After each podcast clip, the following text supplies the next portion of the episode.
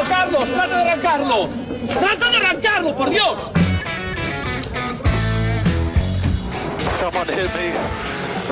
Yeah, I'm still Yeah. we're looking at it. Is that who I think it was? Yes.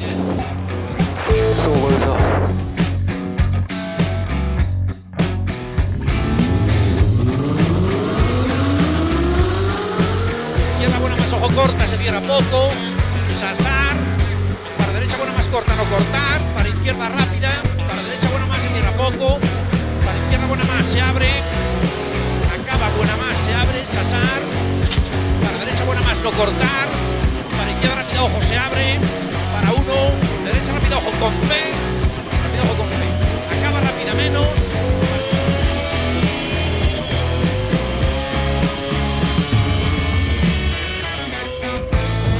Yes, it's pole position. Yes! Oh, grazie ragazzi! Uh, che giro! Grazie! Hola, hola, hola. Hola, hola Caracola.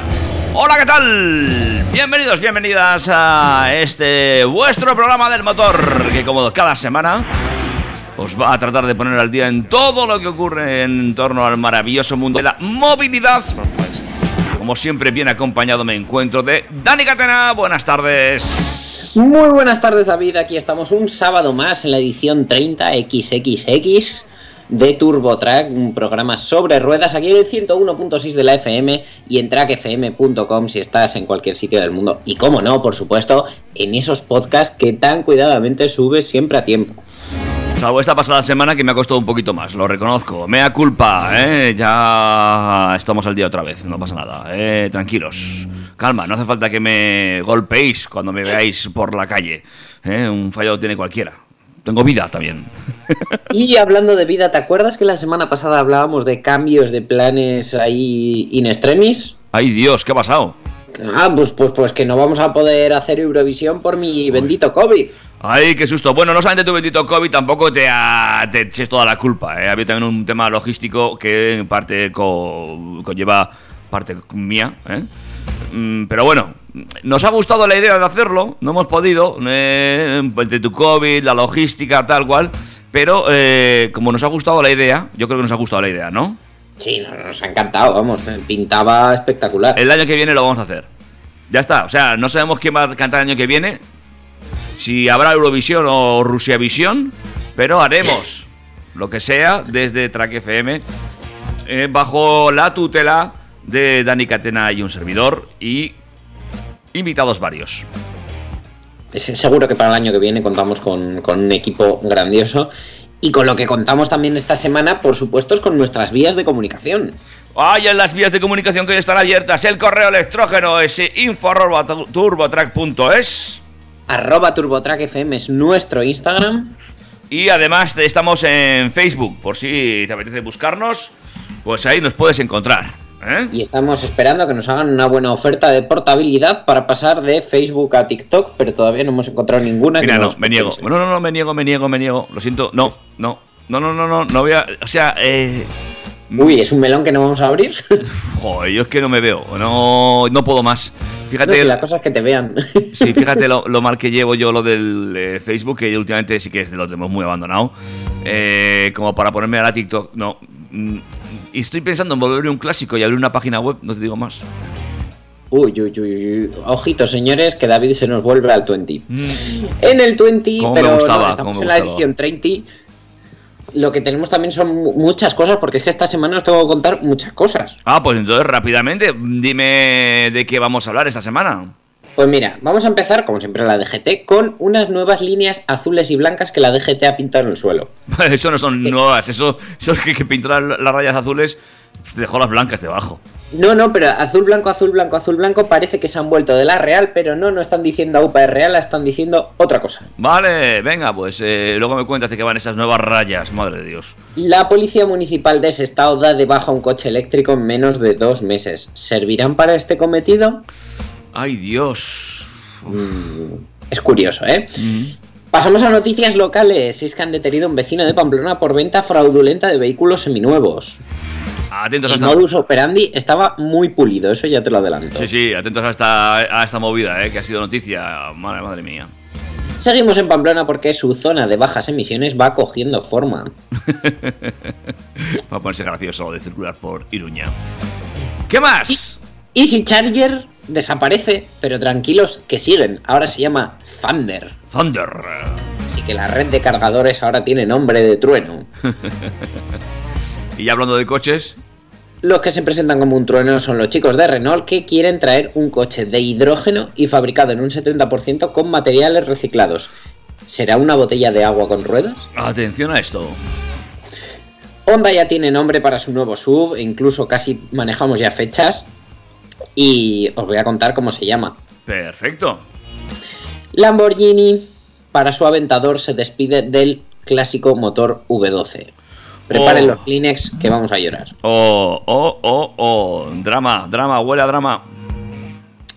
Huele a drama, pero eh, los que se ponen alegres, contentos y están que no paran con las ediciones especiales son los de Toyota que nos traen el Yaris Cross by IQ Collection. Que es, es un juego de nombre raro porque no sé si recordáis que hubo un Toyota IQ. Pues- Incluso una versión de ese Toyota IQ de, de Aston Martin. Bueno, luego os lo cuento. Vale. También os contaré que ya está aquí el tercer miembro de la familia ID de Volkswagen. Y es que hoy le vamos a dedicar un bloque entero a esa plataforma modular eléctrica MEB, porque además el Cupra Born estrena batería. El ID3 GTX puede que sea el relevo existencial para el clásico GTI, y terminaremos con que si Cupra salió de SEAT, puede ser que Scout salga de Skoda. Vale, cuánta cosita. Mm, Sí, sí, sí, sí, sí. Por cierto, hablando de marcas nuevas, hay una que ya vende más que Alfa Romeo y Jaguar. ¿Quieres saber cuál es? Luego nos lo cuentas. Pues te esperas, efectivamente. Y para cerrar, Mercedes ya ofrece conducción autónoma de nivel 3. Y sí, tal como era de esperar, es más cara que en Tesla. Pues todo eso y mucho más nos lo va a contar Dani Catena desde ya mismamente hasta dentro de 55 minutos. Así pues, no te pierdas, permanece con nosotros en TurboTrack y ya sabes también que te puedes poner en contacto con nosotros a través del WhatsApp. 608-335-125. No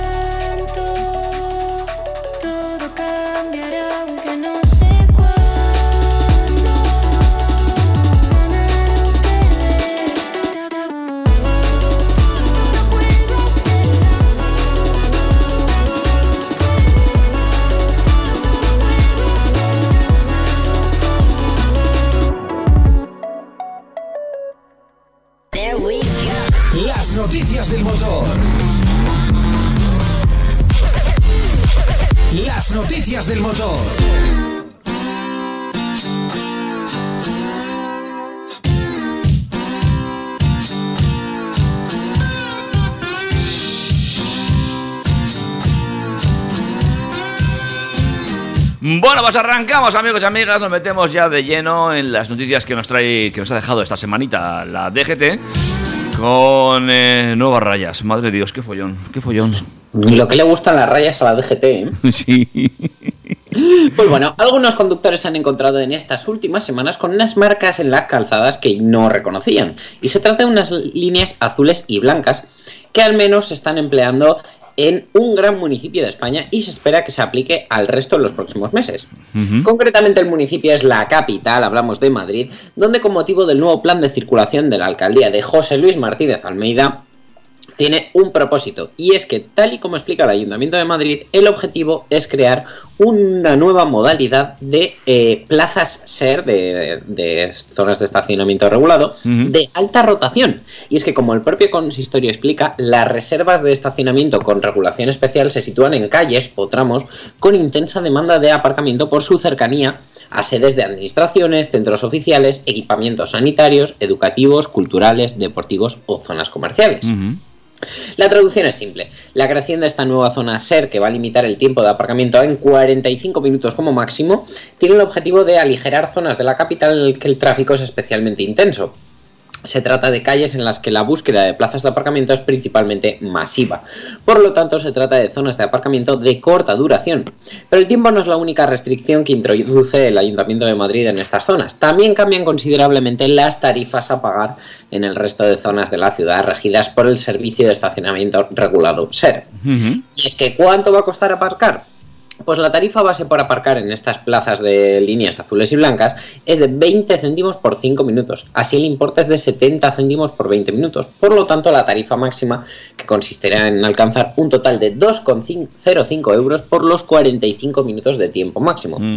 Por el momento este sistema SER se aplica solo en la capital, pero eh, ¿qué partes de Madrid son las afectadas? Pues de momento tenemos 7 distritos con 1.130 plazas, que son 132 en Chamberí, 91 en Tetuán, 85 en Arganzuela, 71 en Retiro, 50 en Salamanca, 47 en Chamartín y 15 en Fuencarral el Pardo. Vale. Bueno, pues eh, no está mal, ¿eh? Dos euros y medio que se lleva el consistorio por aparcar un ratito. Eh, eh, a mí me hace gracia porque pone que es en sedes administrativas y demás. En 45 minutos una sede administrativa ya te digo yo que no te atienden en ninguna. O sea... Eso eh, te iba ya a decir que, que si fuera un decathlon lo mismo sí. Pero como sea un Ministerio de Educación, siéntate y espérate. Un centro de salud ya ni te cuento. Eso es, ¿eh? Así que te recomiendo en el metro. Ahí lo dejo. Eh, en fin. Mucha Bueno, suerte. es una manera de, de- de- de quitar tráfico a base de decirle a la gente no lleves el coche. Sí, está claro, está claro, está claro. Por ahí van los tiros, amigos y amigas. Eh, o, pues no sé, como aparca para dejar y recoger a alguien. Tendrán ahí a alguien puesto pues para que en cuanto aparques ya te estén multando antes de empezar a pagar, ya verás. Una locura. En fin, Bueno, De Madrid has de estado. Un cuerpo policial que se tiene que encargar de vigilar este tipo de zonas. Y concretamente nos vamos a trasladar hasta Sestao, donde el pasado 9 de marzo eh, se estrenaron dos Hyundai Kona eléctricos. ujú, preciosos. La verdad que a mí el Kona es un, un- un eléctrico que me gusta mucho. Que uno de ellos ha durado menos de dos meses porque la semana del 2 de mayo ya quedó fuera de servicio. a ver, ¿qué han hecho? ¿Sabes qué ha pasado? No sé, ¿lo han bañado? El coche ahora mismo está con un importante golpe en el frontal y Ah. otro más en la puerta del conductor. Ay, Dios. ¿vale? Y tú dirás, ¿esto es de una persecución policial o de un accidente o de...? Pues no, ya te voy a contar. Cuenta, cuenta. Resulta que dos agentes han resultado heridos y han causado baja al intentar parar el vehículo del que se habían bajado sin poner la P. Ajá. Trataron desde fuera de activar el freno de mano, pero eh, en estos coches la palanca no funciona una vez que está en movimiento y bueno, pues eh, se ve que los agentes desconocían ese dato y cualquier otro relativo al funcionamiento del coche y ya consiguieron meterse en el coche, pero el coche ya justo en ese momento iba a impactar, entonces saltaron los airbags y entonces es cuando sufrieron las heridas, ya que eh, uno de los policías tuvo que recibir varios puntos de sutura. El vehículo chocó primero contra unos pivotes y después se empotró contra un macetero de la calle Asunción Menéndez y a punto estuvo de impactar contra un edificio. Fuentes policiales han explicado que no han recibido ningún tipo de formación para este tipo de coches de marchas automáticas, que debe ser que vienen de otro planeta. Y por lo visto tampoco los consideran los más adecuados para intervenciones en las que precisan bajarse rápido del vehículo, que por lo visto bajarse rápido debe ser en marcha. Pero bueno, de lo malo malo el coche estaba en renting, por supuesto tiene un seguro a todo riesgo y se lo van a reponer, pero vuelvo a la pregunta del titular que os he dado en la escaleta. ¿Sirven para este cometido?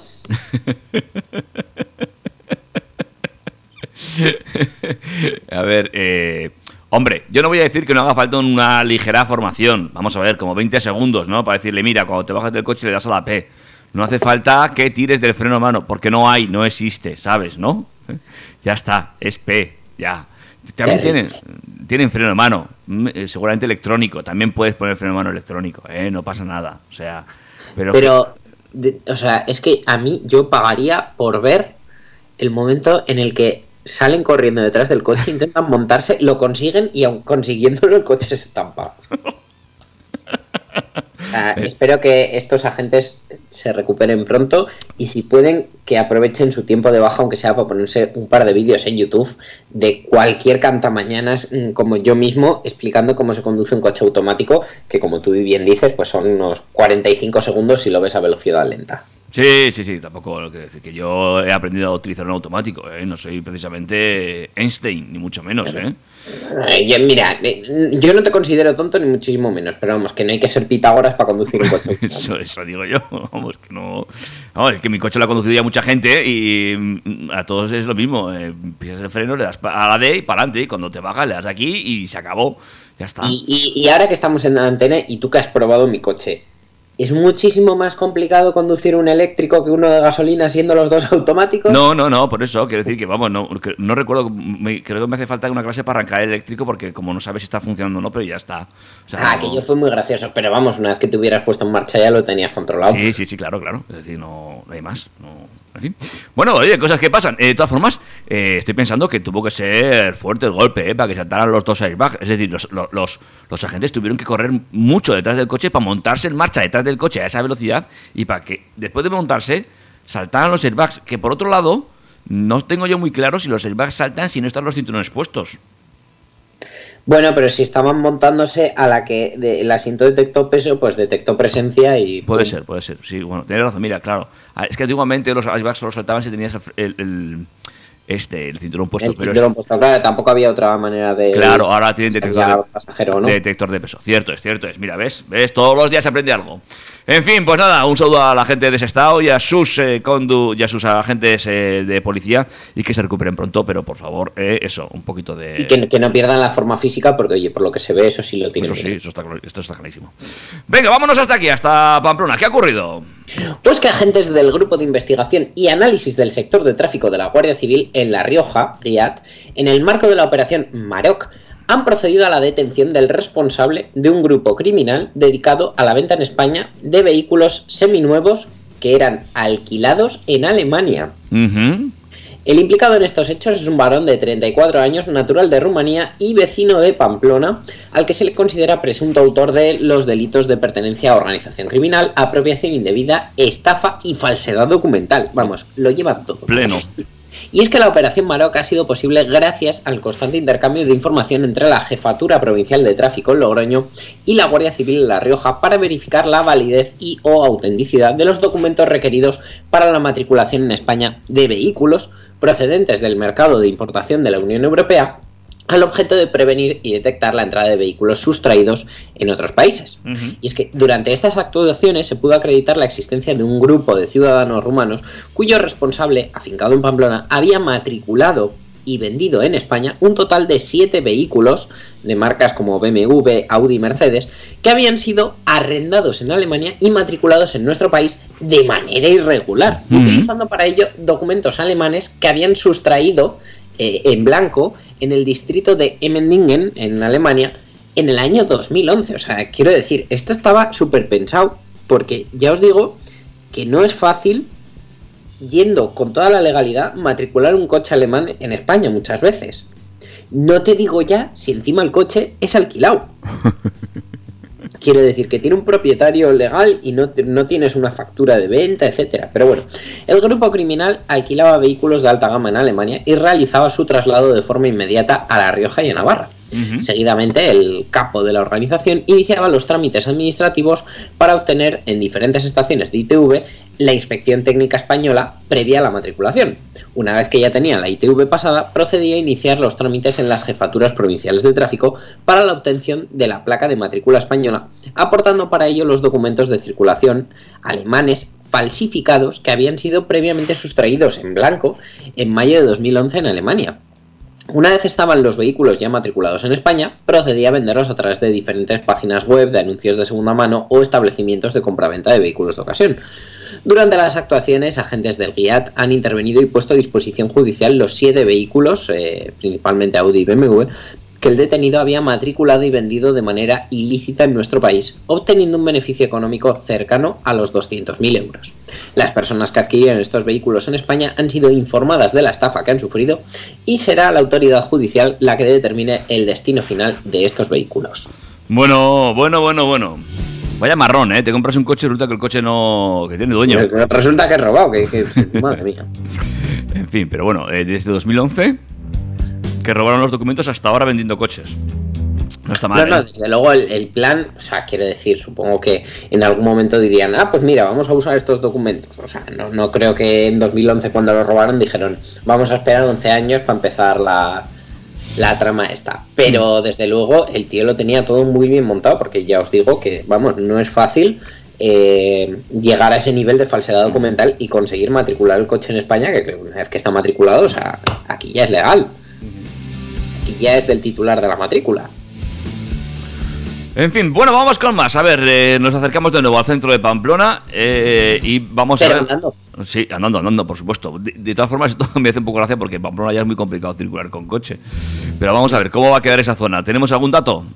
Bueno, pues la Comisión de Urbanismo del Ayuntamiento de Pamplona ha aprobado una declaración de EH Bildu en la que el consistorio se compromete a que a partir del 1 de enero de 2023, es decir, que quedan poco más de seis meses, la ciudad cumpla la normativa y cuente con delimitación de zona de bajas emisiones y directrices y regulaciones concretas en esta materia.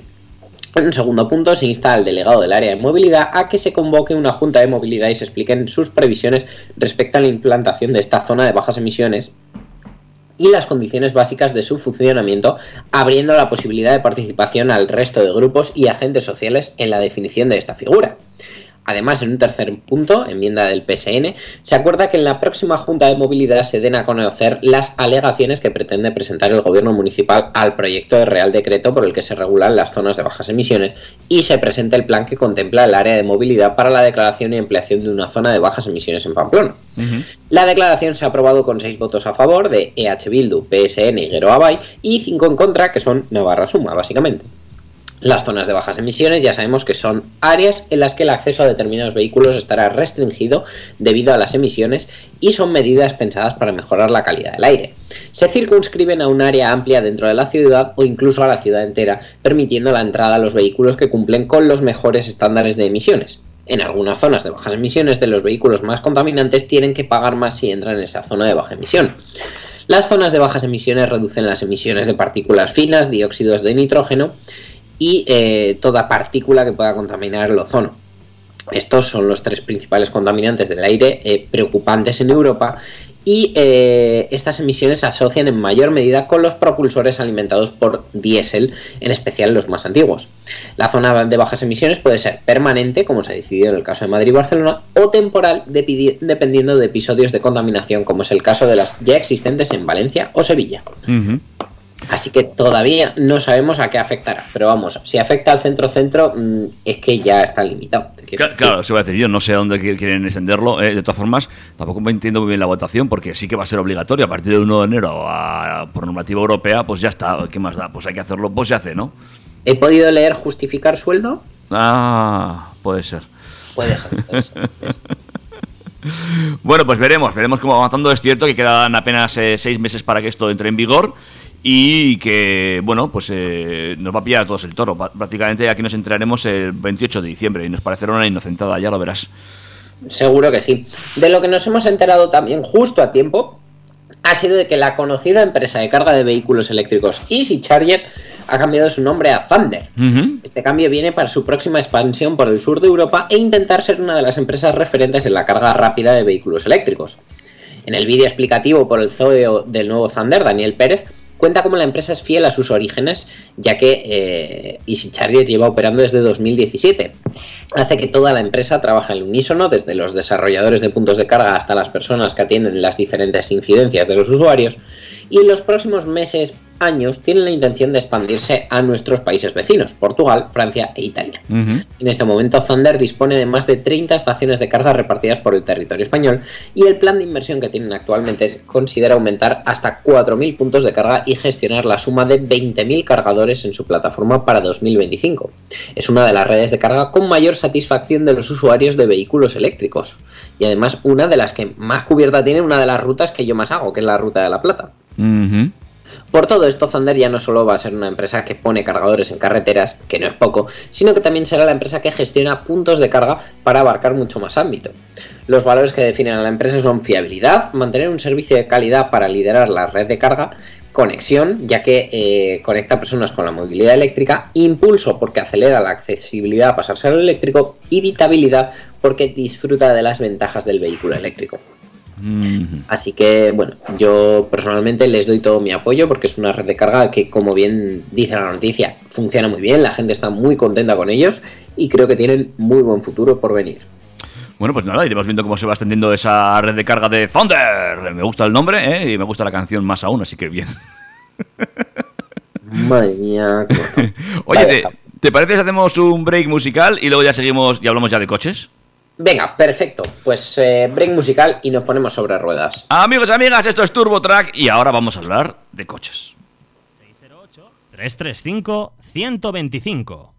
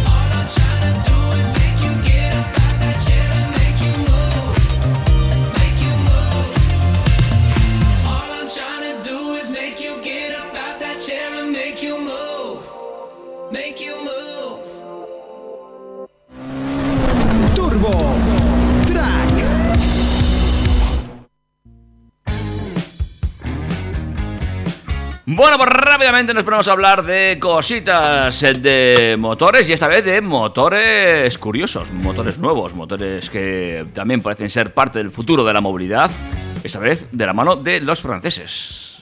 Porque en apenas unas semanas París va a ser la anfitriona de Change Now, el mayor evento mundial en favor del planeta, dedicado a las soluciones sostenibles y de impacto positivo para el medio ambiente.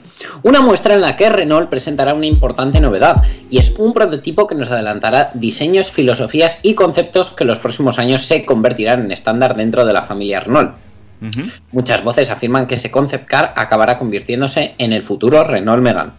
Y es que dado el carácter general de la feria, que por cierto va a tener lugar en el Grand Palais Euphomer y la Torre Eiffel del 19 al 21 de mayo, el prototipo está fabricado con una mentalidad de alta sostenibilidad y es que tiene un 70% de materiales reciclados y un 95% de materiales reciclables. Renault espera sorprender al mundo y de paso liderar el camino de la movilidad sostenible con el eslogan de Cambiemos los coches todo lo que está por presentarse seguro que nos va a dar mucho que hablar. Y es que no es la primera vez que la marca Gala nos enseña la misma foto del prototipo. En el pasado mes de febrero, Renault empleó la misma foto para adelantar más información. Y en aquella ocasión supimos que el último concept car creado estaría impulsado por hidrógeno, convirtiéndose así en el primer coche de la historia de Renault en estar impulsado por dicho combustible. Reciclado y de hidrógeno, desde luego no podemos pedir más. Y aunque Renault como tal no ha mostrado nunca un coche de hidrógeno, sí que tiene una dilatada experiencia en el segmento industrial donde bajo la firma de su filial HYVIA ya ha presentado varios modelos de producción de furgonetas impulsadas por pila de hidrógeno. Es de suponer que los ingenieros de Renault habrán aprovechado los conocimientos técnicos de sus colegas para reducir la escala y aplicarla en un turismo que en unos días al fin podremos saber qué pinta tiene. Desde hace tiempo Renault piensa en el hidrógeno como un combustible alternativo a los actuales motores térmicos y su prominente flota eléctrica. Aunque en un principio se ha basado la tecnología en la de vehículos industriales como el Renault Master, el prototipo de París servirá para demostrar que es posible asociarlo a una movilidad más popular y los franceses esperan revolucionar la forma de hacer coches con un alto grado de economía circular. La presentación correrá a cargo del propio CEO de Renault, Luca de Meo, que será la cara visible de una gala que tendrá lugar el próximo 19 de mayo a las 10 de la mañana. Bueno, bueno, bueno, pues habrá que ver qué nos presenta Luca de Meo con ese nuevo coche de, de hidrógeno de la mano de Renault y a ver qué recorrido tiene este combustible que, bueno, poquito a poco se va haciendo un hueco ¿eh? en esto de la movilidad sostenible. Los que también se están haciendo un hueco en la movilidad sostenible, se están pasando a lo híbrido, son los de Honda, que han confirmado este pasado martes que su nuevo todo camino de segmento C se llamará ZRV, según ha informado en un comunicado. Este nuevo modelo se va a vender en el mercado europeo desde 2023 y se va a posicionar entre el HRV y el CRV. Este ZRV incorporará el, el conjunto propulsor Full Hybrid y HEP, de modo que con este lanzamiento la marca ampliará aún más su gama electrificada. El ZRV, al que seguirán otros modelos todo camino electrificados, ya no sé de qué tamaño, porque ya los van a tener todos, va a ser más complicado comprarse un Honda que un Volkswagen, marcan una importante involución en la gama de Honda que se va a focalizar todavía más en este segmento de rápido crecimiento, según han señalado desde la propia compañía. La verdad es que cada vez se va complicando más según a qué marcas vayas elegir un modelo, ¿eh? porque antes tenías, claro, era sota caballo rey, pero ahora ya eh, los tienes de 5 en 5 centímetros de, de- de longitud y también de altura y bueno, bueno, es, es un locurón. Sí, a mí me hacen gracia sus páginas web que tienen el típico asistente en el configurador en plan, ¿qué buscas? Y empiezas a poner criterios y no baja el número de modelos, es en plan, eh, te sigue encajando toda la gama, porque hacemos el mismo coche en seis tamaños diferentes. En fin, es muy complicado, es muy complicado. Y, en fin, bueno. Eh, luego, para aprendértelos todos, por ejemplo, yo, que no soy capaz de aprenderme tres letras seguidas, que las suelo bailar, como tú bien sabes, eh, pues imagínate. Hay marcas en las que no podría trabajar. Bueno, yo, yo creo que al final te pondrías al día, pero desde luego es complicado. Bueno, cuéntame, ¿qué ha pasado? ¿Por qué tenemos que decir adiós a esto? No puede ser. Decimos adiós a esto, pero no sin una buena despedida. Y es que tú decías, "Mm, no sabemos qué versión elegir. Pues en el caso del Lamborghini Aventador, yo elegiría el Ultimae, así declinado, que es una edición limitada de 350 coupés y 250 roadsters, despidiéndose de ese tradicional motor de combustión interna V12. Y es que según ha confirmado la propia Lamborghini, ya se han vendido todas las unidades y su producción finalizará en los próximos meses. yo no sé quién las ha comprado, porque a mí no me habían avisado que estaba en venta. A mí tampoco me ha llegado la que carta. lo mismo me hubiera comprado uno o ninguno. Yo uno de cada. Pues eh, claro, aquí en Pamplona un descapotable para días como, como los que de esta semana pasada. No, y... no, pues, pues un coupé y un roadster, claro que sí. Bueno, pues está inspirado en las prestaciones del SVJ y en la elegancia superdeportiva del modelo S. Y es que el Ultimae combina los mejores elementos de ambas versiones para crear un equilibrio perfecto entre rendimiento, dinamismo y sofisticación. El último Lamborghini Aventador Ultimae Coupé se subastó el 19 de abril por 1,6 millones de dólares, 1,5 millones de euros al cambio actual, junto con un NFT 1 a 1 del mismo creado por los artistas contemporáneos Krista Kim y Steve Aoki en colaboración con la agencia Invent. Vamos, que te compras el coche y una imagen del coche que no tienes. Lo de los NFT me vuelve loco. Es que me suena a que te vendan parcelas en la luna. Es lo mismo, o sea, es que al final, pues, pues sí, pues mira, véndemela y a lo mejor en el año 4000 me puedo hacer una dosavo allí. bueno, eh, en fin. Eh, corramos un estúpido velo. Vayamos a otra cosa. Venga, vamos a otra cosa un poco más terrenal. Espera, no puedo, ¿eh? Eh, Lo sé, sé que te he dicho que vamos a otra cosa, pero es que no puedo. Y es que no sabía que Steve Aoki era un artista gráfico, porque yo lo tenía como DJ, ¿sabes? De mis tiempos. Ya, bueno, pero ya sabes que en el multiverso pues se puede ser multifacético. Sí, sí, oye, pues ese tío también. eh, Vale, vale, pues nada. También pinta. ¿eh? Te- Todos pensaban que no pintaba nada y mira, Pues míralo, sí. Te te invito a que busques una imagen de él. En fin, va, venga, siguiente. Venga, Toyota, con la firma de moda española IQ Collection, ha lanzado una versión especial del Yaris Cross con un diseño inspirado en el sello identificativo de la firma de moda, según han comunicado. Las dos diseñadoras y fundadoras de IQ Collection, Inés Domecq y Virginia Pozo, han personalizado el nuevo Yaris Cross en un largo proceso creativo en el que se ha conseguido un diseño elegante y urbano, inspirado en una colección cápsula que han diseñado para la ocasión. En este sentido, han utilizado tonalidades representativas de sus colecciones como el marrón y el beige, añadiendo un toque de color naranja. Y como miembro de la familia Yaris, este modelo se ha desarrollado pues, sobre la plataforma GB, GAB, perdón, eh, proveniente de la nueva arquitectura global de Toyota. Ya conocemos el, el Yaris Cross. Y eh, el- ya sabemos también que contamos con varios acabados: Business Plus, Active Tech, Style y Adventure. Y eh, bueno, pues parece ser que han desarrollado esta versión, pero que no se va a vender. A lo que casi doy gracias, porque desde luego, si eres un poco tímido, no es plan, o sea, porque son cuadritos lo que le han puesto. Os invito a que busquéis la Esto imagen. yo, es el de la imagen, porque si es el de la imagen, Es el de la imagen, son cuadritos. Menos mal que no son lunares, porque si no, llegan tarde a la feria de abril. hombre, si eres tímido no te comprarías este coche, eso está claro.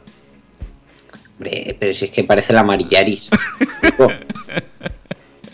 Sí que es cierto que así visto en la foto, eh, a mí me marea un poco. O sea, me despista.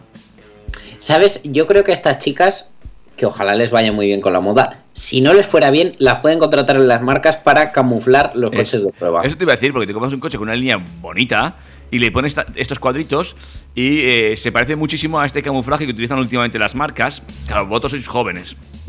Pero antiguamente cuando las marcas tenían que probar coches en carretera, los tenían que cubrir con, con carpas, con una especie de tiendas de campaña para ir circulando por ahí. Esto lo he visto yo, ¿eh? claro, luego. Se, se ponían una quechua encima. Sí, sí, sí, sí. Y luego ya llegó este tipo de camuflajes que va sobre pintura y que han dado, se han dado cuenta, pues que claro, eh, esto evita que los fotógrafos saquen fotos de las formas y muy bien. Pues es que han pintado el Yaris igual, lo han camuflado detrás de unos cuadritos beige. Muy bien. Si esto lo hubieran hecho antes del lanzamiento del modelo, más habríamos tardado en saber cómo era. El que ya sabíamos cómo es y ya es oficial es el ID5, el tercer modelo de la familia ID de Volkswagen, con eh, las primeras entregas ya este mes de mayo, con una autonomía de hasta 514 kilómetros y una potencia máxima de 299 caballos. Y es que básicamente no es otra cosa que una especie de ID4 de ID4 Coupé. Mantiene la longitud de 4,6 metros, tiene un maletero de 549 litros y tiene versiones eh, Pro, Pro Performance y GTX con 174, 204 y 299 caballos respectivamente. Toda la oferta de propulsores utiliza la misma batería, la de 77 kWh, que se encuentra en la parte central debajo del habitáculo, ayudando a bajar el centro de gravedad del vehículo. Y es exactamente la misma batería que estrena Cupra, que ya recibe pedidos en España de esta versión del Born, que va asociada al e-Bus Pack con 231 caballos y esa batería de 77 kilovatios hora que os decía, que ofrece una autonomía de 546 kilómetros para el modelo español. Eh, esta versión está disponible inicialmente con 4 plazas y en agosto se incluirá una variante con 5 plazas. Eh, la versión de serie tiene 204 caballos con 58 kilovatios hora de batería, homologando 425 kilómetros de autonomía.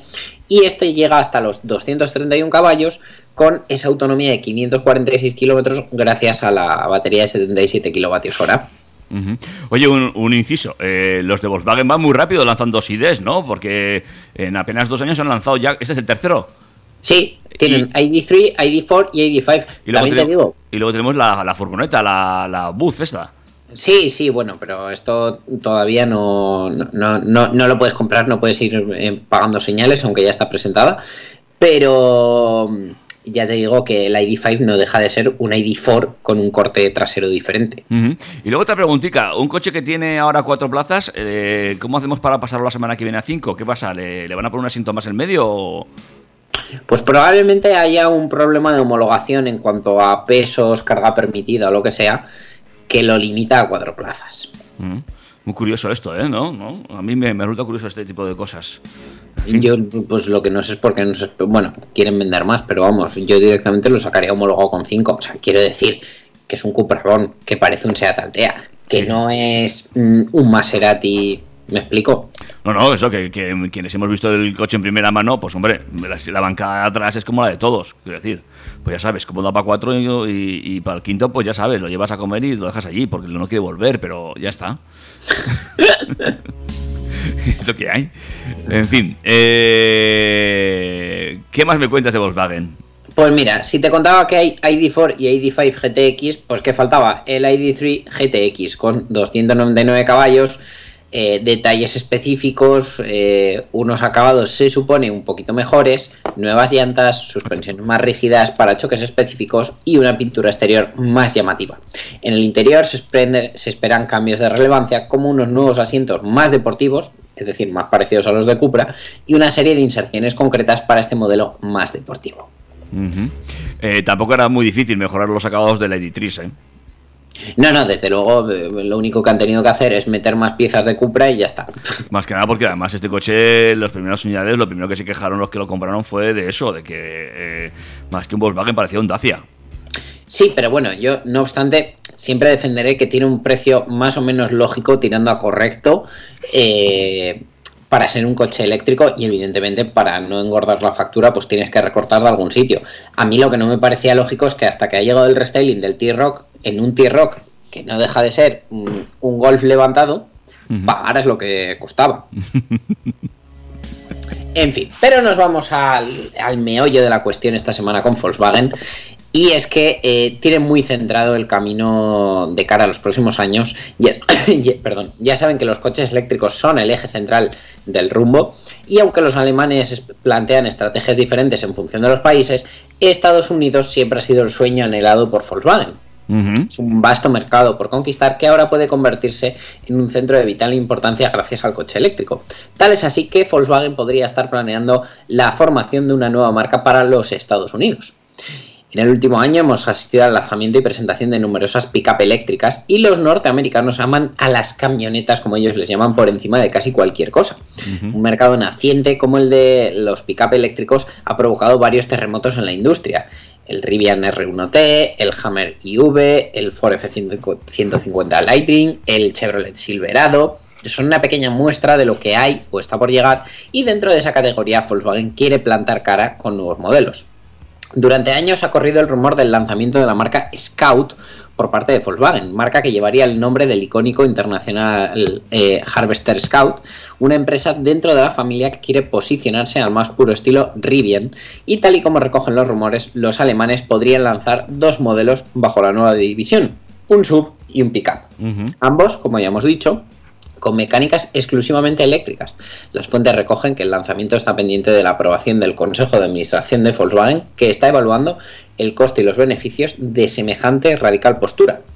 Hace apenas unos días Volkswagen confirmó la llegada de un pickup eléctrico para el mercado americano y el Volkswagen Amarok, por tanto, contará con una versión 100% eléctrica que se venderá también en Estados Unidos. Un desarrollo compartido con Ford que le dará a los alemanes la capacidad de aprender de uno de los mayores expertos que hay en el país de las hamburguesas. Sin embargo, los de Wolfsburg saben que eso no es suficiente y que en Estados Unidos un pickup del tamaño de la Amarok apenas tiene relevancia comercial. El planteamiento es lanzar un sub de grandes dimensiones, semejante o ligeramente superior al Touareg, y un pickup mayor todavía que el Amarok. Si bien todo es posible, la duda surge sobre el desarrollo, pues como ya se sabe, Volkswagen ha necesitado a Ford para llevar a buen puerto el desarrollo del Amarok y por el momento no se sabe nada más. Todo está pendiente de la decisión, pero sí se sabe que la inversión inicial sería de 100 millones con una fecha de inicio de producción en 2026. Seguro que pronto salimos de dudas. Bueno, bueno, bueno, ¿eh? O sea que eh, otra marca más para el grupo, amigos y amigas. Otra marca más que desde luego si lo hacen será porque es rentable y puede hacer que pues termine eclipsando en aquel mercado a otras de las grandes. Hombre, eh, también es una buena forma de entrar en el mercado americano, ¿no? Con una marca totalmente nueva, asociado a una motorización eléctrica, saliendo del grupo Volkswagen, o sea, des- desvinculándose las marcas eh, asociadas mentalmente al consumidor, pues igual es más fácil, ¿no? Bueno, eh, mucha gente se, se echa las manos a la cabeza con lo que está pasando con Cupra y SEAT y desde un principio eh, la propia SEAT ya dijo que es que para ellos con su imagen de generalista era más fácil eh, entrar en un país en el que no estaban con una marca con una gama más reducida y otra pretensión para luego terminar colando toda su gama. Ujú. Pues esto puede ser eh, un movimiento muy parecido, o por lo menos intentar introducirse y comerse parte del pastel americano, con esos vehículos que, bueno, eh, evidentemente los yankees pues tienen sus preferencias, y allí el tamaño pues eh, importa. Importa y mucho. Lo que también importa y mucho, David, es cómo te sitúas en las listas de ventas. Sí, sí, vender, vender. Y hablamos de Polestar, que inició su andadura como fabricante independiente de la firma Volvo hace poco más de dos años y a estas alturas ya puede presumir de mejores ventas que otros fabricantes que llevan décadas asentados entre los principales actores de la industria del motor europea, como son Jaguar y Alfa Romeo. Y además, habiéndolo hecho, comercializando solo coches eléctricos. Así recogen datos relativos a los resultados comerciales del primer trimestre de 2022 expuestos por Car Industry Analysis de manera gráfica en sus distintos perfiles de redes sociales. Todo ello sustentado en base a los números de Jato Dynamics. En ellos, Polestar ha adelantado tanto a Jaguar como a Alfa Romeo y aunque sus ventas aún están lejos de los primeros puestos, da muestras del potencial de Polestar como firma. La firma sueca, comandada por el antes diseñador de la marca Toma Inlez, ha conseguido comercializar durante los tres primeros meses del año un total de 6.508 unidades de sus dos modelos, el Polestar 1 y el 2, mientras que Jaguar se ha conformado con 6.386 unidades y Alfa Romeo con 5.246. Por tanto, las más de 6.500 unidades que ha vendido Polestar en Europa le han valido para alcanzar la 34 posición, justo por delante de los otros dos fabricantes de corte premium que ocupan 35 y 36. No obstante, las ventas de Polestar siguen estando un poco lejos de las primeras posiciones de la tabla como del fabricante referencial en relativo a los coches eléctricos, que es Tesla. La firma de Elon Musk ha conseguido poner en sus calles de Europa durante este primer trimestre 59.426 unidades de los Model 3 y Model Y, que también se han proclamado como los coches eléctricos más vendidos del mundo en los tres primeros meses de 2022. Ujú. En cuanto a Polestar, cabe destacar que el grueso de ventas se incluye en las entregas del Polestar 1, que no es eléctrico 100% sino híbrido enchufable, aunque su producción está limitada a 1.500 unidades de manera global, por lo que la mayor parte de las ventas se corresponden con entregas del Polestar 2, que sí es completamente eléctrico. Además, la firma eléctrica sueca eh, eh, no ha comenzado todavía su comercialización de pleno en todos los países, pero desde el jueves 12 de mayo ya están en España y, y ya se pueden comprar. Y lo que tengo las ganas de ver un coche de estos. Yo ya te digo, me, me monté en el salón de Frankfurt hace casi tres años y me encantó. Pues sí, sí, te- tengo ganicas de verlo en la calle, a ver qué tal funciona este, este vehículo, a ver qué- cómo responde, eh, sí, y ver los acabados, ¿eh? Y, bueno, luego pues eh, esperar un par de añitos para ver si dan eh, los toques de calidad que se necesita para ser triunfadores finalmente en este mercado europeo, en el que, como bien acabas de contar, parece que entran con muy, muy buen pie. Sin duda eh, entran con muy buen pie y con nuevas tecnologías que en algunos casos, algunos fabricantes de toda la vida, pues también están desarrollando a toda máquina.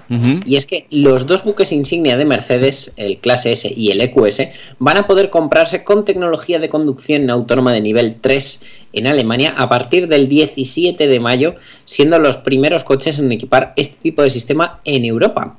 El sistema se llama Drive Pilot, se ofrecerá como opción para las dos berlinas, permitiendo al conductor ceder el control del coche por completo al sistema en determinadas condiciones. Y ya tienen precios oficiales.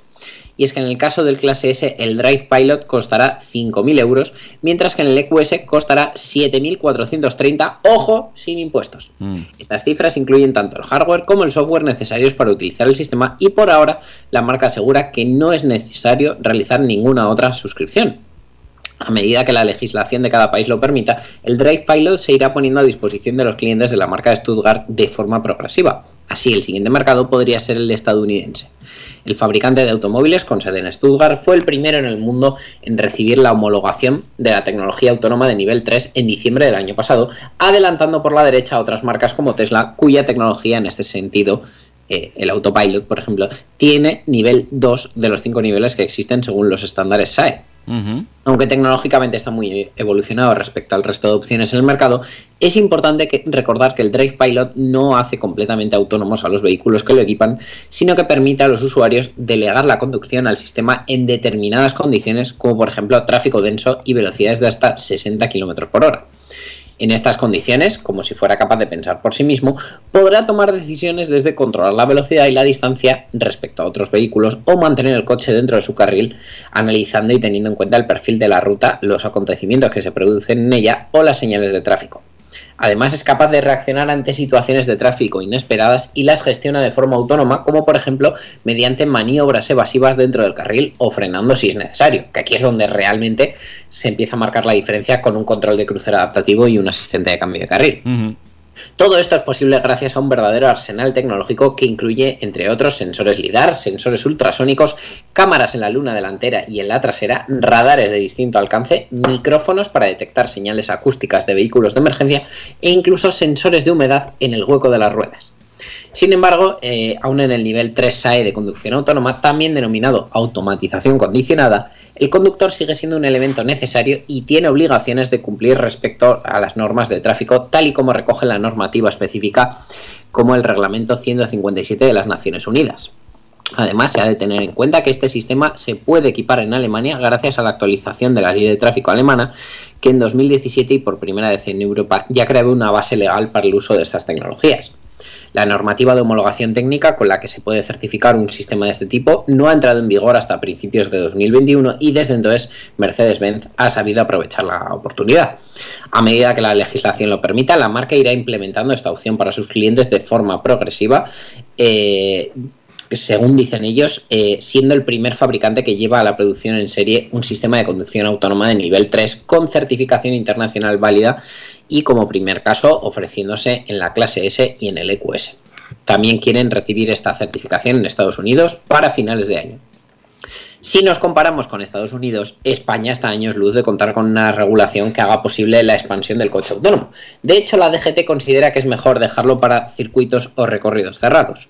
Al menos desde que entró en vigor la nueva ley de seguridad, vial el pasado mes de marzo de 2022, ya se ha introducido en el texto por primera vez una mención al vehículo automatizado con el objetivo de regular su uso y desarrollo en previsión de futuro y de cara a la tecnología como la de los sistemas de conducción de nivel 3 SAE.